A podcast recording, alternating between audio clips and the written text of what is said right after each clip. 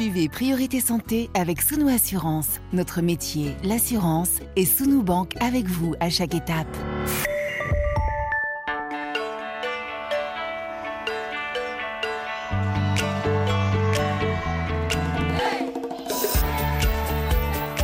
Priorité Santé. Caroline Paré. Bonjour à toutes et à tous. Dans certaines familles, c'est un sujet de dispute entre frères et sœurs. Se reprocher mutuellement d'être au choix soit le chouchou ou la chouchoute du père ou de la mère. Car c'est souvent vrai, tous les enfants ne sont pas traités de la même manière. Espérer un garçon, idéaliser l'arrivée d'une fille, le rang de naissance joue certainement aussi. Et puis, au fil des mois, des années, des affinités particulières se tissent, ressemblances, attentes déçues, caractères opposés. Cette attention, cette affection peuvent aussi être distribuées de manière inégale au regard de l'histoire des parents et bien sûr de l'histoire de la famille en construction, grossesse désirée ou non, état de santé des enfants, ce favoritisme de la part des parents peut être dans certains cas assumé. Certains le constateront d'ailleurs d'une manière assez brutale hein, au moment de la succession. Dans d'autres cas, les parents n'ont pas le sentiment de se montrer impartiaux et pourtant, les enfants leur font savoir le contraire et des jalousies peuvent dégrader les relations à la maison. Des cas de figure multiples, on l'a bien compris, et vos témoignages pour comprendre comment vous avez pu vivre cette situation. Chouchou ou enfant rejeté, quelles conséquences pour la construction, pour le bien-être psychologique? Notre invité aujourd'hui dans les studios de RFI, docteur Marie-Claude Gavard, bonjour. Bonjour. Vous êtes médecin psychiatre, psychothérapeute et psychanalyste à Paris. Vous avez signé le livre Mais qu'est-ce qui se passe dans ma tête? publié chez Marabout.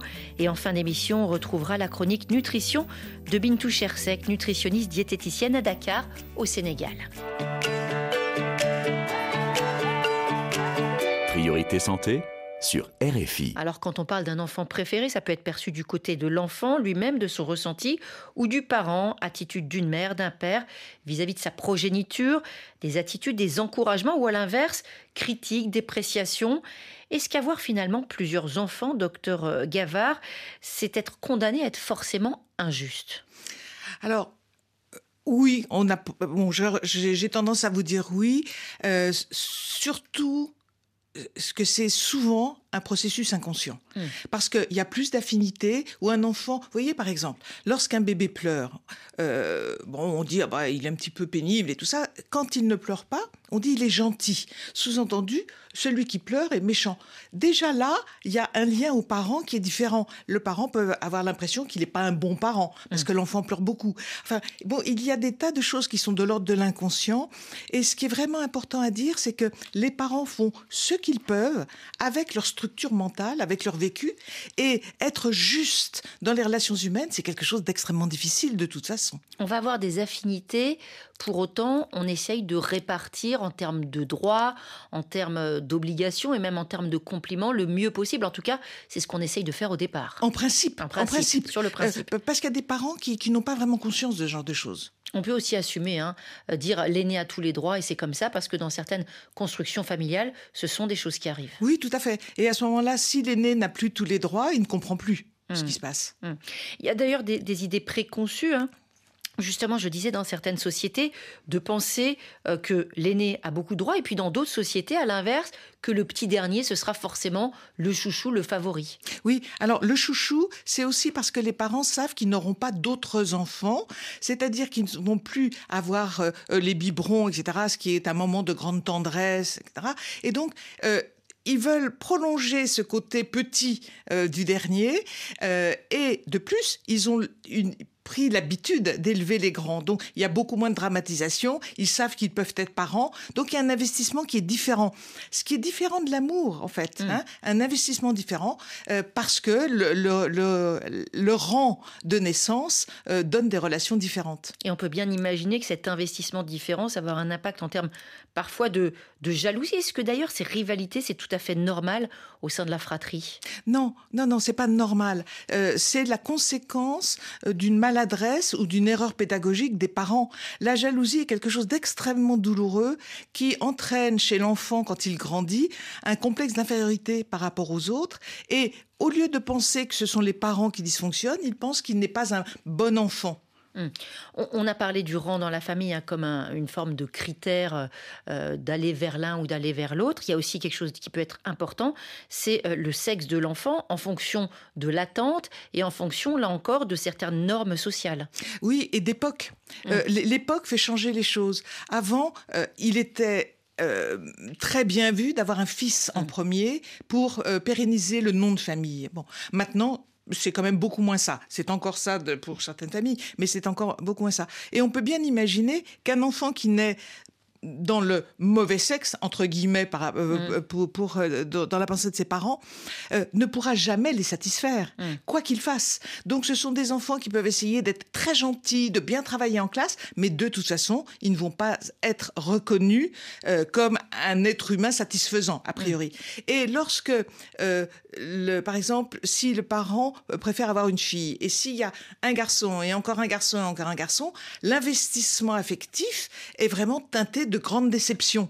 Et effectivement, quand arrive à ce moment-là la dernière petite fille, là, elle est surinvestie, c'est la reine, et, et là, la jalousie est terrible. Entre, Ce qui peut d'ailleurs être aussi pesant, très pesant pour euh, la chouchoute en question. Ah oui, parce que euh, les autres enfants ne, ne la supportent pas. Hmm. Hein on va voir des illustrations parce qu'on a pas mal d'auditeurs justement qui sont dans, cette, dans ce cas de figure. Euh, premier auditeur en ligne, direction le Bénin.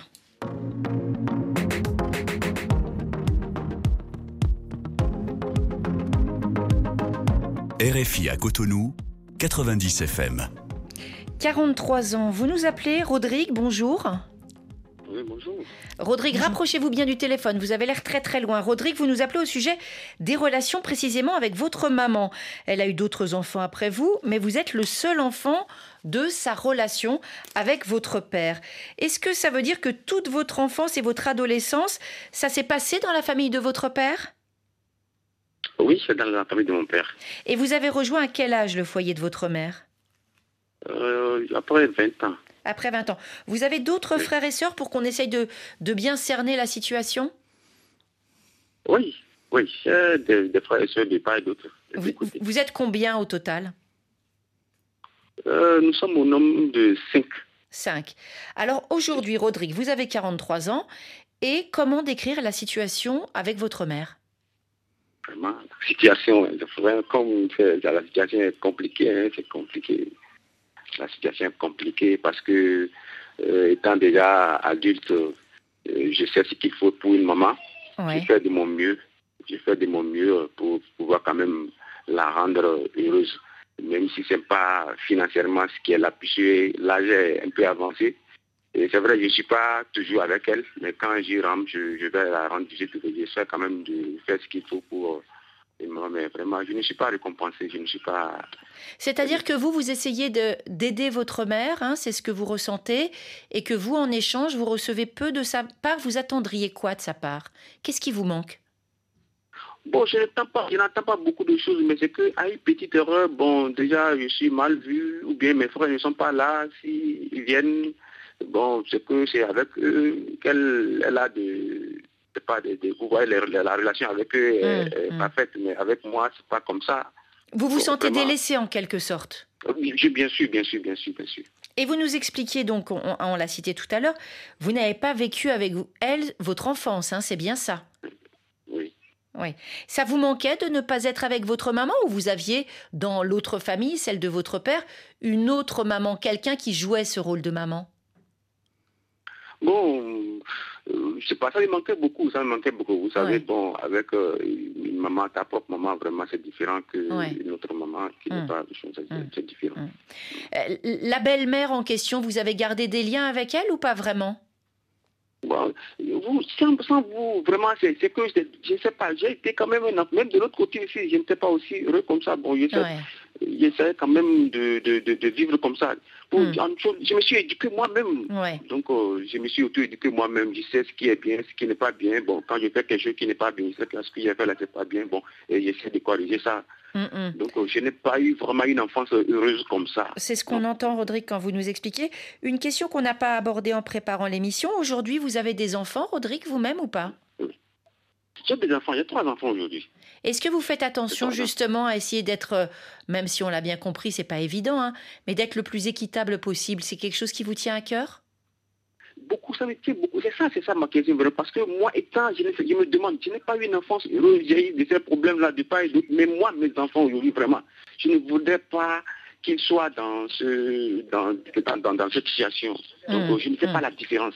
Hmm. En fait, vous êtes inquiet de savoir si vous-même, est-ce que vous reproduisez pas un peu ce que vous avez connu, c'est-à-dire aimer plus l'un que l'autre. C'est ça ce qui vous inquiète C'est ça, qui m'inquiète. C'est ça qui m'inquiète. Sinon, j'ai mon premier enfant, c'est un garçon. Le deuxième, c'est une fille. La troisième aussi, c'est une fille. Mais hmm. je ne fais pas la différence. Hmm. Vous faites pas de différence.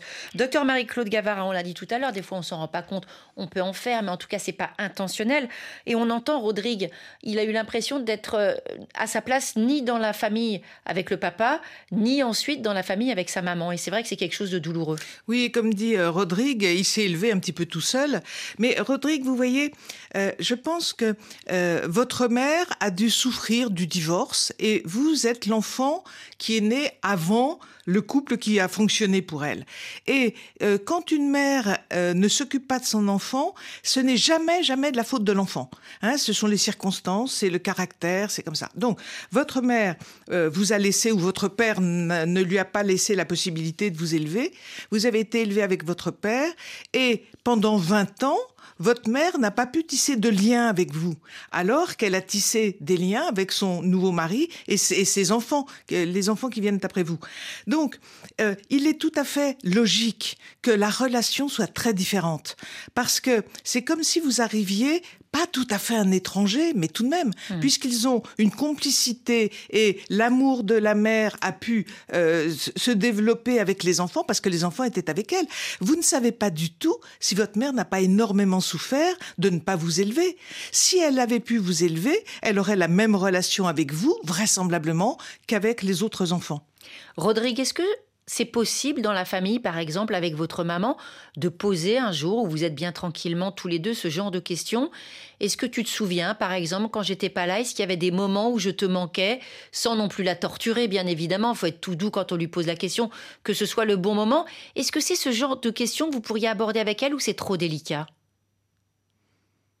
Actuellement, à l'heure où je vous, à l'heure, à l'heure où je vous parle, à l'heure où je vous parle vraiment, oui. Euh, non, la, relation n'est pas, n'est pas, n'est pas du tout bonne, n'est pas du tout bonne. Hmm. Parce que vous voyez, même je pose des actes, je fais des choses, même pas dehors, les gens vous disent, ah vraiment, telle personne à son âge vient quand il bon, voilà ce qu'il fait à sa main, il fait tout, mais elle, hmm. elle, ne voit pas ça. Elle, se désintéresse de vous, c'est ça? Vous, ne comptez, vous, vous avez le sentiment que vous ne comptez pas à ses yeux? Un peu, bon, ne pas dis être un peu, quoi, parce que souvent, quand je vous parle vraiment, j'ai le cœur vraiment serré, quoi. Ça me, ça me fait beaucoup mal au cœur. Donc, quand je, je, me retire comme ça, là, euh, je, me sens, je me sens à l'aise. Mm. Excusez-moi, Rodrigue, est-ce que votre maman, elle sait lire? Non. Elle sait pas lire parce que j'imaginais peut-être lui écrire une lettre pour lui dire ce que vous ressentez vous en tant que fils. C'est sûr que si elle sait pas lire, c'est compliqué. J'ai pas tellement d'autres idées, docteur Gava. Qu'est-ce que, vous pouvez dire à, Rodrigue? Est-ce que vous avez des relations avec vos frères et sœurs?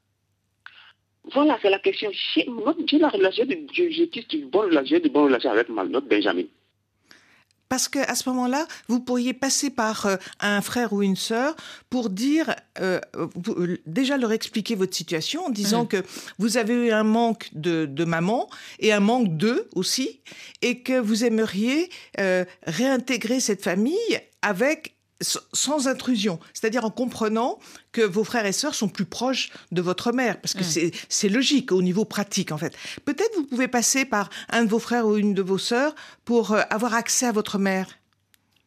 Vous en pensez quoi mm. avec, avec ma petite sœur, notre Benjamin, c'est pas elle que je pense même. Aujourd'hui, quand il dit, bon, j'ai pris monsieur, mais je ne, je, je ne m'empêche, pas plus que la semaine passée, j'ai appelé ma sœur, ma sœur était avec elle, je lui ai demandé comment elle va, elle va bien. Et ma sœur était obligée, elle connaît l'histoire, elle sait bien ce qui se passe. Elle était obligée de se prendre, mais voilà, le grand frère appelle moi. Et elle dit, mais pourquoi il appelle? Il dit, à qui vous a plus sur votre téléphone, ça ne passait pas. Donc, comme je suis ici, il peut vous saluer. Et j'ai compris, c'est vrai, je ne suis pas là-bas, mais difficilement elle a pu prendre. Bon, elle m'a salué comme ça, malgré elle-même. Bon, euh, c'est comme ça. C'est pas ma soeur là que je passe. Ah, il passe déjà par sa sœur, ouais. Je, y allait progressivement, Rodrigue, hein, parce que là, c'est délicat, évidemment, et, et on n'a pas vraiment de, de, solution clé en main à vous donner, hein, docteur Gavard. Non, parce que euh, votre sœur peut aussi dire à votre mère, qui serait gentille, qu'elle vous remercie lorsque vous faites des choses pour elle. Vous voyez, quelque chose de léger. Et vous avez intérêt, je crois, à parler de cette quête d'amour que vous avez pour votre mère, que vous aimez votre mère, même si vous n'avez pas vécu les 20 premières années avec elle.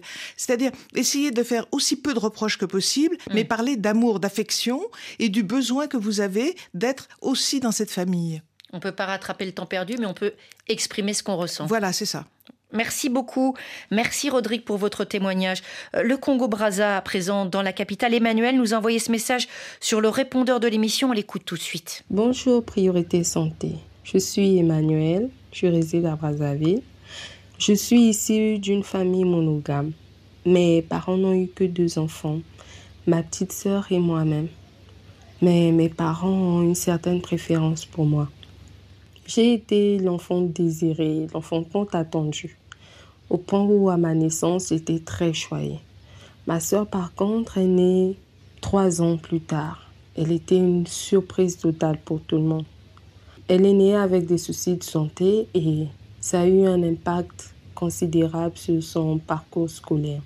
Mon parcours à moi était plutôt brillant, au point où mes parents ne cessaient de nous comparer. Ben, tu devrais faire comme ta sœur. J'ai obtenu une bourse d'études pour l'étranger au moment où mes parents divorçaient. Alors j'ai demandé à ma sœur d'aller s'installer avec mon père pour améliorer leurs relations. Seulement, les relations se sont détériorées entre eux. Je suis rentrée depuis peu Aujourd'hui, je vis avec ma sœur, avec ma mère, mais j'ai l'impression de ne pas connaître ma sœur du tout. Elle est très renfermée, elle est très agressive quand j'essaie de trouver un moyen de communication. J'ai essayé toutes les astuces possibles pour défaire le nœud, mais je n'y arrive pas. Alors j'aimerais profiter par cette émission pour pouvoir arriver à changer la donne et surtout améliorer ces relations entre ma sœur et moi. Merci beaucoup. Une sœur aînée à Emmanuel qui aimerait améliorer la relation avec la petite sœur qui a été dévalorisée rejeté par le père, comme on l'a entendu. Il y a vraiment une incompréhension qui s'est tissée au fil des années, beaucoup de distance. Euh, comment est-ce que vous réagissez, docteur Gavard? Alors là, on peut voir que le père avait complètement programmé la naissance du premier enfant. D'abord la maison, etc. Donc quelque chose de très très construit, avec une énorme satisfaction. Lorsqu'il est devenu père, il a fait le focus sur cette fille, c'est ce, premier enfant, euh, et vraisemblablement, euh, il a dû un peu délaisser sa femme. Parce qu'on a l'impression qu'il y a eu dans cette famille deux duos. Le père et la fille aînée, la mère et, la mmh. plus jeune. Mmh. Et donc, euh, on peut bien imaginer que la mère se sentant sûrement délaissée parce que euh, bon le père qui investit tellement un enfant, la mère s'est retrouvée investie sur cette petite fille en plus malade. Bon. Euh, donc, euh, elle devait être très inquiète. Et de toute façon, le père, vraisemblablement, n'a pas laissé la place à la mère mm. par rapport à l'aîné. Alors, euh, l'aînée a été brillante, ça c'est tout à fait bien. Elle a eu un parcours tout à fait formidable. Le problème, c'est que en parallèle de ce parcours, la petite sœur a été comparée et euh, bon, des soucis de santé, c'est une chose, mais elle a dû ressentir que son père la trouvait beaucoup moins intelligente que, que sa sœur, moins, moins tout. Bon. Donc, euh, il n'est pas possible de créer une relation harmonieuse entre deux enfants lorsque un est déifié et l'autre est vraiment euh, dévalorisé. complètement dévalorisé. Donc, vous voyez, Emmanuel, maintenant, ce que l'on pourrait dire, c'est que il y a eu ce couple mère petite sœur vous décidez de venir vivre avec elle deux. Tout à coup, vous êtes comme l'intruse dans ce duo. Le trio n'était pas euh, envié par, par, votre sœur. C'était pas du tout ce qu'elle aurait voulu. Parce que vous, vous avez eu tout l'amour de votre père. Elle a eu une grande partie de l'amour de la mère et elle ne veut pas en plus perdre ça. Elle veut l'exclusivité de la mère. C'est-à-dire que pour comprendre ce genre de réaction, il est très important de se mettre à la place de l'autre. Et votre sœur a sûrement une énorme souffrance d'avoir été infériorisée par rapport à vous. Donc arriver à vous aimer, c'est extrêmement difficile, sauf si vous lui parlez de sa souffrance.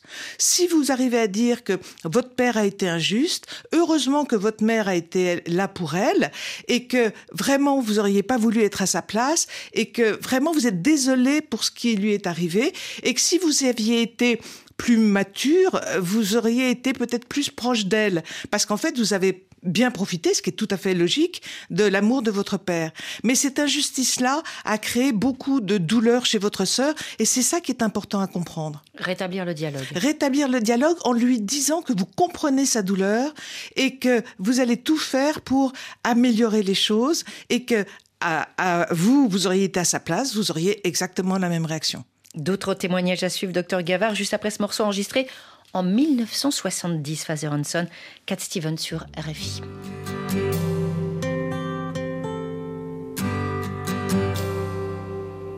It's not time to make a change. Just relax, take it easy. You're still young, that's your fault. There's so much you have to know. Find a girl, settle down. If you want, you can marry. Look at me. I am old, but I'm happy. I was once like you are now, and I know that it's not easy to be calm when you found something going on. But take your time, think a lot Why think of everything you've got, for you will still be here tomorrow, but your dreams may not.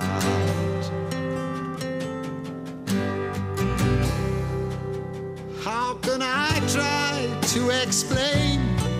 When I do, he turns away. It's always been the same, same old story From the moment I could talk, I was ordered to listen. Now there's a way, and I know that I have to go away. I know I have to go.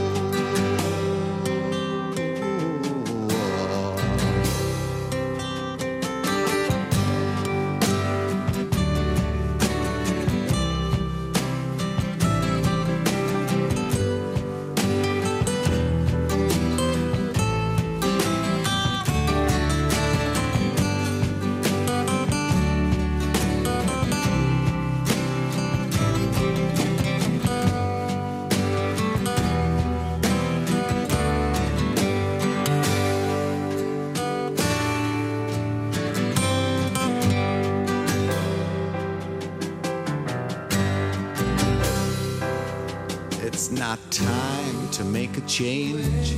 Just sit down, take it slowly. You're still young, that's your fault.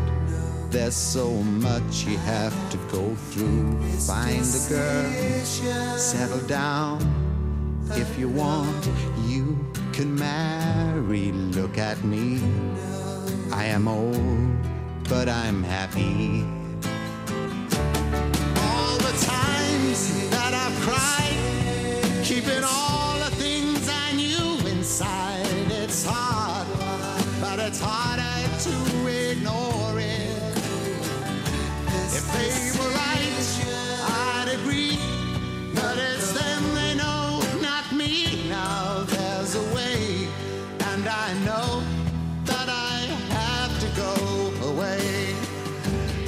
Priorité santé sur RFI, on parle de l'enfant préféré, favoritisme assumé ou non, ce statut de chouchou perçu, vécu différemment, toujours avec le docteur Marie-Claude Gavard, médecin psychiatre, psychothérapeute et psychanalyste à Paris, enfant préféré, une chance ou un fardeau.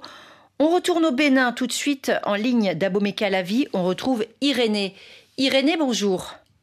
Oui, bonjour Priorité Santé et bonjour Marie-Claude. Bonjour. Alors, vous avez 28 ans, euh, vous êtes issu d'une famille polygame avec une très très grande fratrie. Combien de frères et sœurs au total? Euh, Une vingtaine. Une vingtaine, et dans les faits, vous avez des, des vrais liens de frères et sœurs avec combien d'enfants? Six. 6. Euh, est-ce que ça veut dire que ce sont les enfants issus de une ou deux mamans ou est-ce que ça ne veut pas dire ça C'est plutôt en fonction des âges et en fonction de la vie familiale? Euh, mon papa beaucoup de femmes, mais ma maman, elle en a fait six avec mon papa. Et donc, c'est avec ces six enfants de votre mère que vous avez des liens, c'est ça? Non, on a tous grandi dans une grande maison. Ah oui, donc un mélange. Tous les enfants se, réunissaient. Se réunissaient. Alors, dans ce groupe, vous aviez quelle place? Vous ressentiez plutôt valorisé ou pas vraiment? Pas vraiment, parce que ma maman faisait partie des toutes dernières femmes que mon papa a pris. Donc, du coup, il n'y avait déjà pas entente entre les femmes. Et ça rejaillissait sur nous, les enfants, du côté d'enfants et du côté du père. Ça veut dire que euh, la question de l'attention qui vous euh, rend aujourd'hui, euh, justement, qui vous a décidé à nous appeler, c'est par rapport au lien avec votre père, hein, c'est bien ça? Justement. Ouais. Il, est attiré par les enfants d'une autre maman ou il fait son choix en fonction d'autres critères, du caractère, du sexe, je ne sais pas, de, l'enfant qu'il attendait plus qu'un autre? C'est quoi ces critères? Ces critères, c'était qu'arrivé à un moment donné, ma, ma maman était obsolète pour, pour lui parce qu'il avait de nouvelles femmes. Ouais. Et donc, du coup, quand il délaisse la maman, c'est qu'il délaisse également ses enfants, puisqu'il ne vient plus vers nous, il ne s'occupe plus de rien, quoi. Mhm. Et, vous vous êtes tous sentis, vous tous les enfants, délaissés de la même manière Ou est-ce que c'est chez vous que c'est le plus douloureux?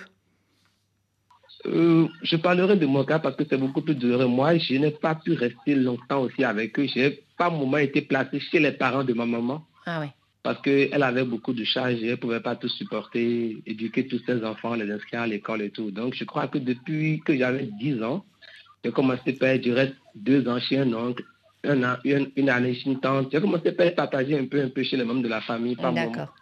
Et, est-ce que vous avez essayé de revenir vers votre papa? Oui, bon, une fois, une fois adulte, une fois que j'ai fini mes études, voilà, bien qu'il ne sait même pas comment j'ai pu avoir mes, diplômes universitaires et le baccalauréat et autres. Hmm. Bon, quand il est dans le besoin d'argent, il, se tourne vers toi parce qu'il se dit, voilà quelqu'un qui peut être, être là pour nous. Ça veut dire qu'il ne reconnaît pas votre valeur humaine, mais on va dire qu'il reconnaît votre valeur financière. Voilà, c'est ça. Il n'appelle jamais pour, euh, pour dire comment tu vas. Il appelle que quand il a besoin que tu lui envoies quelque chose. Et là, qu'il il appelle, il faut automatiquement que tu réagis la minute d'après. D'accord. Et vous, Irénée, on l'entend dans votre voix. J'imagine que vous êtes un fils très respectueux. Vous n'osez pas lui dire que ce comportement, ça ne vous va pas. Ah non. Euh, je l'ai osé une fois et les conséquences en ont été énormes. C'est que c'était une réunion familiale. Ouais. C'est pour dire qu'on a manqué de respect. Or, en Afrique, le respect d'un parent, c'est pas vaut de l'heure, en fait. Absolument.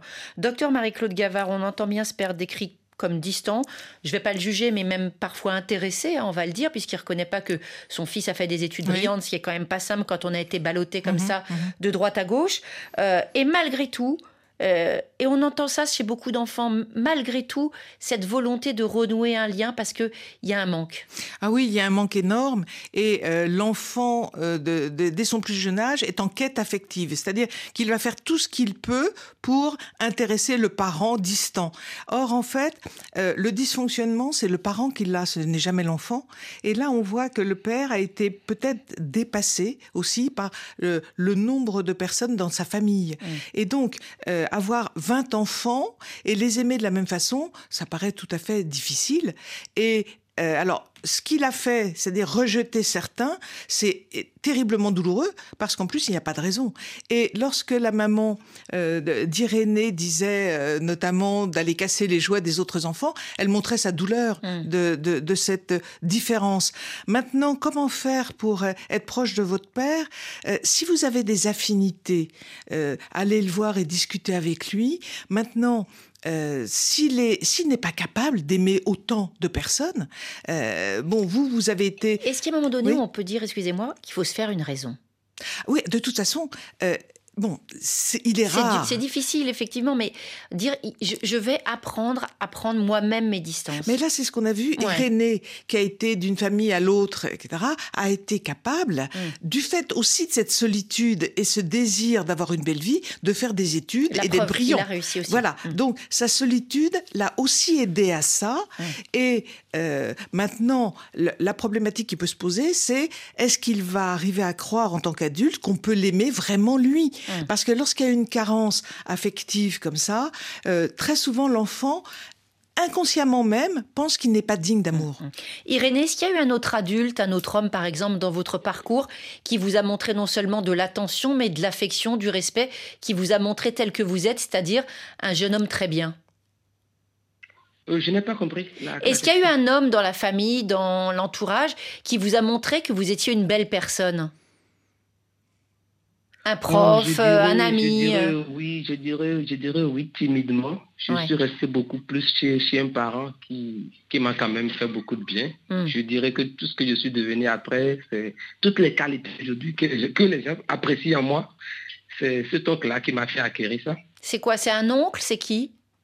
Oui, c'est un oncle. C'est un, oncle, c'est qui est resté six ans. C'est vrai qu'il avait, il avait, il avait sa rigueur, mais il m'a fait quand même acquérir beaucoup de, beaucoup de, qualités que je, je continue aujourd'hui d'admirer en hmm. moi-même. Euh, Irénée, alors vos qualités, vous les avez. Votre oncle a permis de peut-être les développer, mais ce n'est pas lui qui a fait de vous une belle personne. Hein. vous avez toutes ces qualités qui, heureusement, ont pu être développés dans un climat affectif favorable. Mais euh, merci à votre oncle, mais merci à vous. Hein, euh, vous, vous avez fait votre vie. Est-ce que vous euh, avez conscience de ça, Irénée? Oui, oui, j'en suis conscient. Et tout à l'heure, lorsque Madame Marie-Claude parlait, elle, a touché un peu ma sensibilité parce que ça revenait un peu à la situation que je vis. Hum honnêtement, à, 28 ans, j'ai très peur de m'engager dans une relation parce que je me dis, je risque d'avoir le même comportement que mon père. Hum. Mais vous savez déjà le fait de se poser des questions, il y a beaucoup de gens qui se posent même pas une question. Donc déjà le fait que vous y réfléchissiez, ça veut dire que vous êtes en train de construire tout ça. justement, justement, hum. je, fais quand même beaucoup, j'essaie de faire des efforts de mon côté. Je lis beaucoup quand même certains ouvrages qui peuvent m'aider mentalement aussi. Et ce qui me semble fondamental, Irénée, c'est de voir que vous avez subi une erreur pédagogique. Vous voyez, ça n'a rien à voir avec vous. Euh, c'est pas parce que vous êtes vous-même que votre père a été rejetant. C'est lui qui n'a pas pu assumer euh, une aussi grande famille. Donc ça n'a rien à voir avec votre valeur à la base, vous voyez? Hum, hum. C'est important de ne pas se dévaloriser parce que quand on vous entend vraiment, il n'y a pas de doute là-dessus, Irénée. Hein. C'est vraiment euh, tous les encouragements qu'on peut vous donner, on vous les donne. On vous souhaite une très très bonne journée. On a maintenant une auditrice de Côte d'Ivoire, Elvire, qui nous a adressé ce message. Elvire qui est en ligne d'Abidjan. Bonjour RFI, bonjour aux tuteurs. Je suis issue d'une famille de trois enfants dont je suis la dernière. Mais depuis mon adolescence jusqu'à maintenant l'âge adulte, ma mère a toujours euh, préféré mes deux aînés par rapport à moi. Même tout ce que je faisais, tout ce que j'entreprenais, elle me voulait toujours la vedette pour mes aînés. Et là, elle me l'a toujours prouvé. Il a fallu que je puisse me rébeller à l'âge vraiment adulte pour dire que je n'étais pas d'accord. Mais elle a toujours fait fi de ça. Et jusqu'à présent, il y a eu un froid, un grand froid entre mes aînés et moi. Ce manque affectif de mes aînés et moi a fait que je me suis mise un peu à l'écart. Aujourd'hui, je dirais que la fratrie est un peu rassemblée, mais au fond de moi, j'ai toujours ce sentiment-là que quoi que je fasse, ma mère a toujours mis mes aînés au devant. Et ça, elle me l'a toujours montré. Jusqu'à présent, aujourd'hui, j'ai toujours ce sentiment-là d'être lésé. J'ai toujours aussi ce sentiment-là d'être l'aîné, mais malgré la dernière. Aujourd'hui, ce qui me fatigue, j'aimerais savoir comment est-ce que je fais. Parce qu'aujourd'hui, j'ai un petit garçon de presque 8 ans Comment est-ce que je fais pour aller de l'avant? Parce qu'aujourd'hui, même malgré que je sois avec mes aînés, ça va, nous causons, nous rions. Mais il y a toujours ce sentiment-là d'infériorité, ce sentiment-là que à chaque fois que je pose un acte, ma mère me la vole pour, pour donner à mes aînés. On entend Elvire, on entend d'ailleurs même de la souffrance dans sa voix. Hein. Oui. On a vraiment l'impression que c'est quelqu'un qui a besoin d'aide. Oui, c'est ça. Parce qu'en fait, euh, vos, vos aînés, ce sont des garçons, des filles? Ah, C'était enregistré, donc hélas, Ah. Elvire, Ah oui. ne peut pas. Elvire ne peut pas répondre.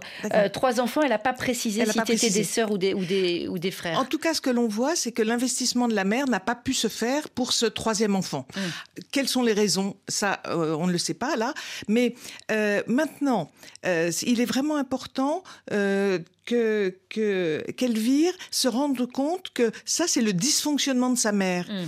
Elle, elle a la valeur de, de tout être humain, mais sa mère ne l'a pas investi. Alors, est-ce que sa mère petite n'a pas été investie Mm. Est-ce qu'elle n'a investi que des garçons Euh, Bon, ça, ça, on n'a pas la réponse. On entend qu'Elvire, elle a besoin de force elle-même pour en transmettre à son enfant. Oui, c'est ça. Or, en fait, euh, Elvire, avec ce qu'elle a vécu, on peut tout à fait imaginer que en étant consciente de ça, si elle a d'autres enfants, elle sera beaucoup plus juste. Mais si sa mère, pour des raisons peut-être, euh, enfin des raisons personnelles de sa vie, de ce qu'elle a vécu enfant et tout ça, n'a pas pu investir, ce serait bien qu'Elvire arrête d'attendre ça parce que sa mère n'est pas capable. Ce, ce n'est pas de sa faute. Euh, peut-être qu'il y aurait eu n'importe quelle autre fille à sa place, ça aurait été la même chose parce que ce- c'est c'est le rang de naissance et l'investissement de sa mère. Sa mère n'a pas pu C'est aimer pas trois sa enfants. personnalité qui Ah lui non, pas Oui. c'est euh, le fait qu'elle ait été là au mauvais moment, au mauvais endroit. Voilà, voilà. Mm, mm. Alors voilà pour ce, pour ce conseil. On, on va retourner en, en République démocratique du Congo maintenant, retrouver un auditeur. Euh, c'est à Lubumbashi que vous trouvez un Messie fidèle. Bonjour. Bonjour euh, Caroline, bonjour Marie-Claude. Bonjour. Alors vous avez 28 ans. Euh, combien d'enfants dans la famille? Nous sommes cinq dans ma famille en fait. Et vous vous situez où justement dans cette fratrie? Oui, je suis le deuxième de la fratrie en fait. Est-ce que vous pouvez décrire les relations, par exemple, comment ça se passe ou comment ça se passait avec votre papa? Oui, en fait, je suis le deuxième de la famille comme je l'ai dit tantôt. Oui. Et mon, les noms que je porte, c'est les noms de mon grand-père, le père de mon père. Hum.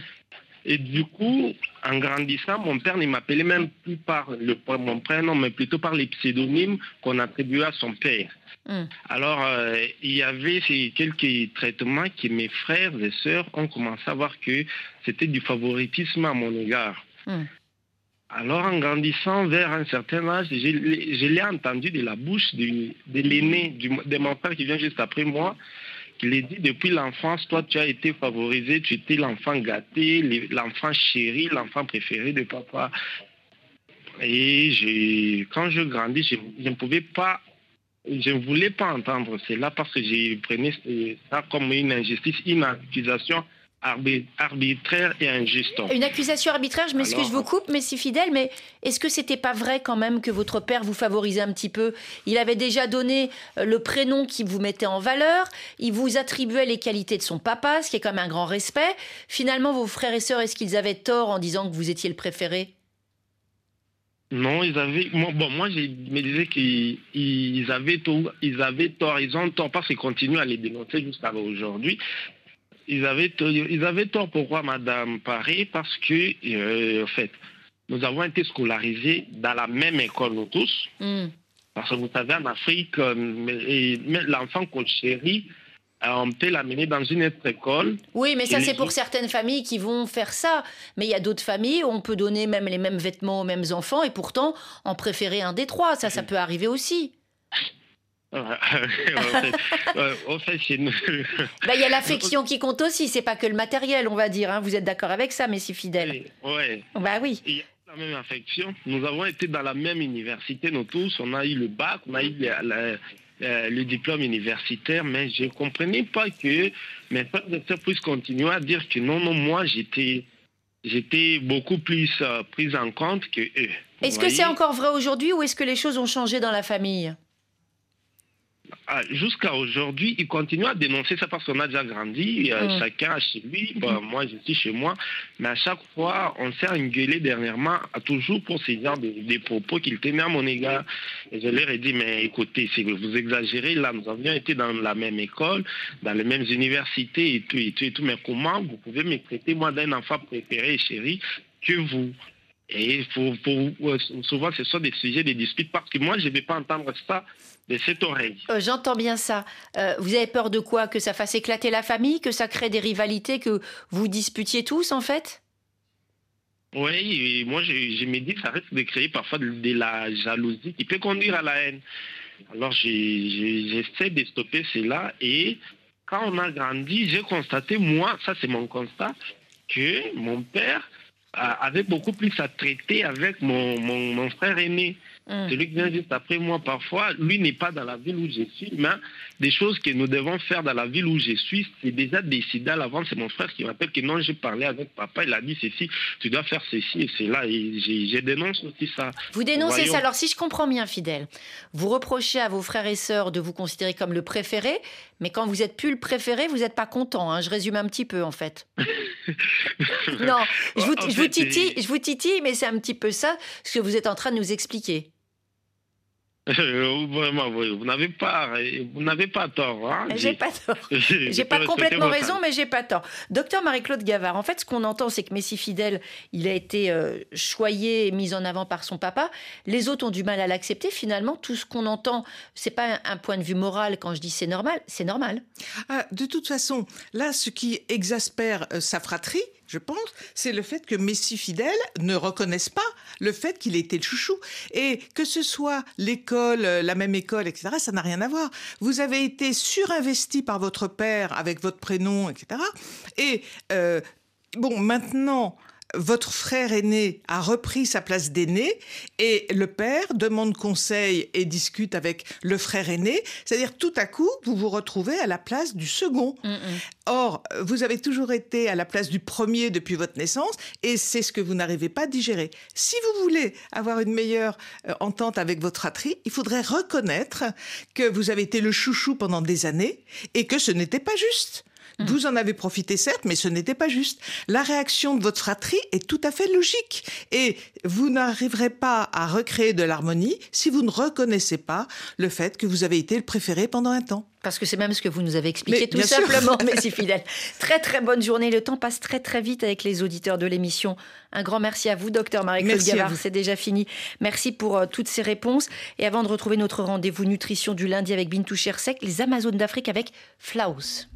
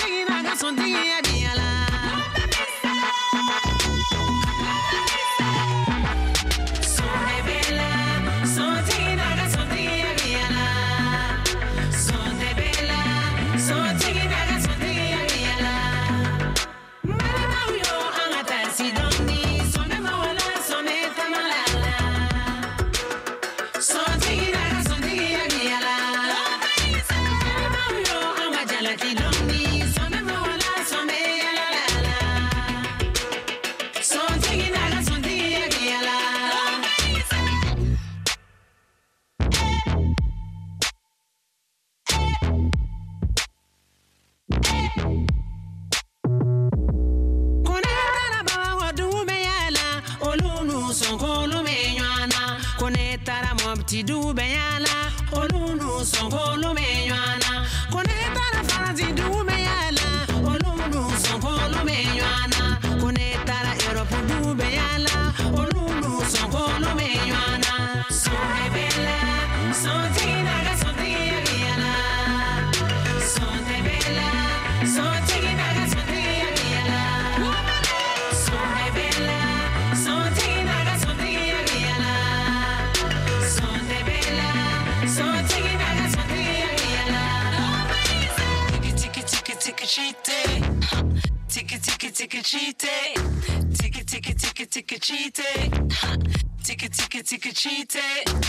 Nutrition et équilibre maintenant dans Priorité Santé. On va parler alimentation avec vous, Bintou Chersek. Bonjour.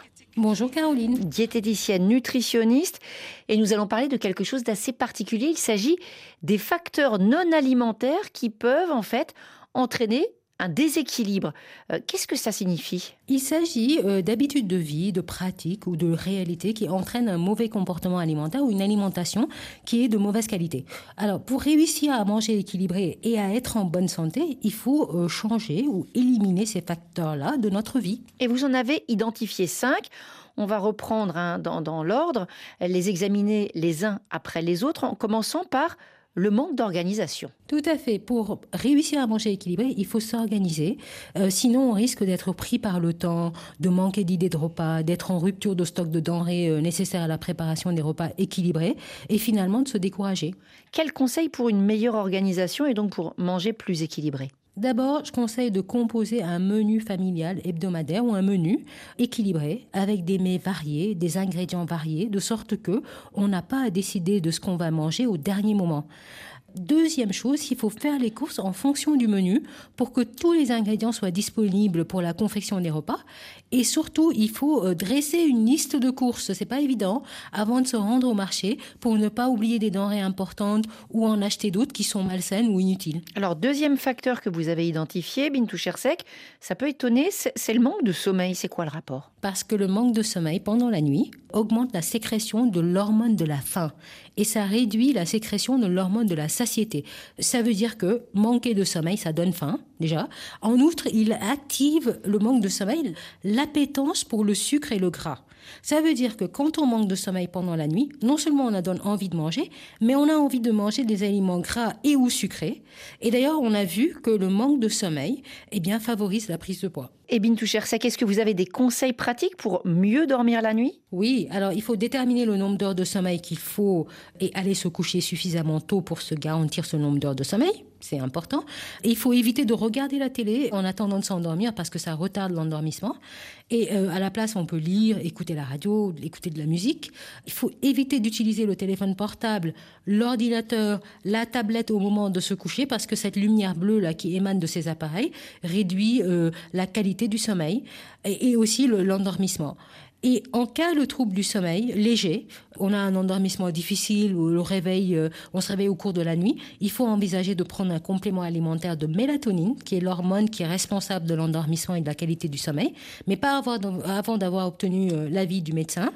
Et en cas de trouble du sommeil vraiment sévère, et là c'est en cas d'insomnie très fréquente euh, ou d'un sommeil très léger, là il faut vraiment parler au médecin traitant. Alors il y a un autre facteur, hein, le troisième, on en a déjà parlé avec vous euh, dans cette chronique, mais c'est vrai que ça fait jamais de mal de répéter.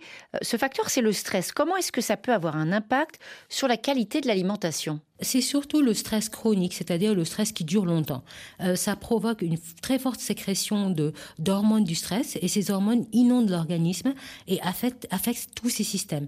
Et ça entraîne des dysfonctionnements du métabolisme, de l'appétit et de l'envie de manger des aliments gras et ou sucrés, tout comme euh, les effets du manque de sommeil. Alors j'imagine que là aussi vous avez des conseils pour gérer ce fameux stress? Euh, Tout à fait. Alors c'est plus facile à dire qu'à faire, mais il faut éliminer les facteurs de stress qu'on a le pouvoir d'éliminer. Par exemple, réduire le nombre d'engagements ou de rôles au sein de la famille euh, au sens large, euh, éviter de prolonger régulièrement les horaires de travail. Il faut savoir euh, bien équilibrer le travail. Je vous confirme que c'est pas forcément simple. Hein. Je sais, mais il faut s'y atteler. Déjà, si on sait, on s'y attelle. On essaye. et puis, il faut prévoir des, des moments de détente dans la semaine pour retrouver ses amis, pour bénéficier d'une bonne séance de massage, aller à la plage, etc et euh, pratiquer un sport. Alors ça, c'est du sport évidemment bénéfique sur tous les plans, mais un sport ludique, comme la danse. Donc j'ai un patient qui, euh, bah, son sport, c'est la salsa, trois à quatre fois par semaine, le tennis, euh, etc. Et si nécessaire, il faut vraiment consulter un, spécialiste qui nous aide à évacuer le stress, coach de vie, psychologue, psychiatre, etc. Merci beaucoup Bintou Chersek hein, pour tous ces conseils. On peut les entendre sur notre émission en podcast à toute heure. Et notre émission touche à sa fin. Merci à toute l'équipe. Demain, on va parler des progrès de la médecine, de la reproduction, avec la question des limites dans ce domaine, de l'assistance à la procréation, désir d'enfant jusqu'où, gestation pour autrui, gestation hors du corps, grève d'utérus. Quels peuvent être les risques d'une médecine reproductive sans limite. On ouvrira le débat dans Priorité Santé à 9h10, temps universel. D'ici là, restez à l'écoute de RFI et portez-vous bien.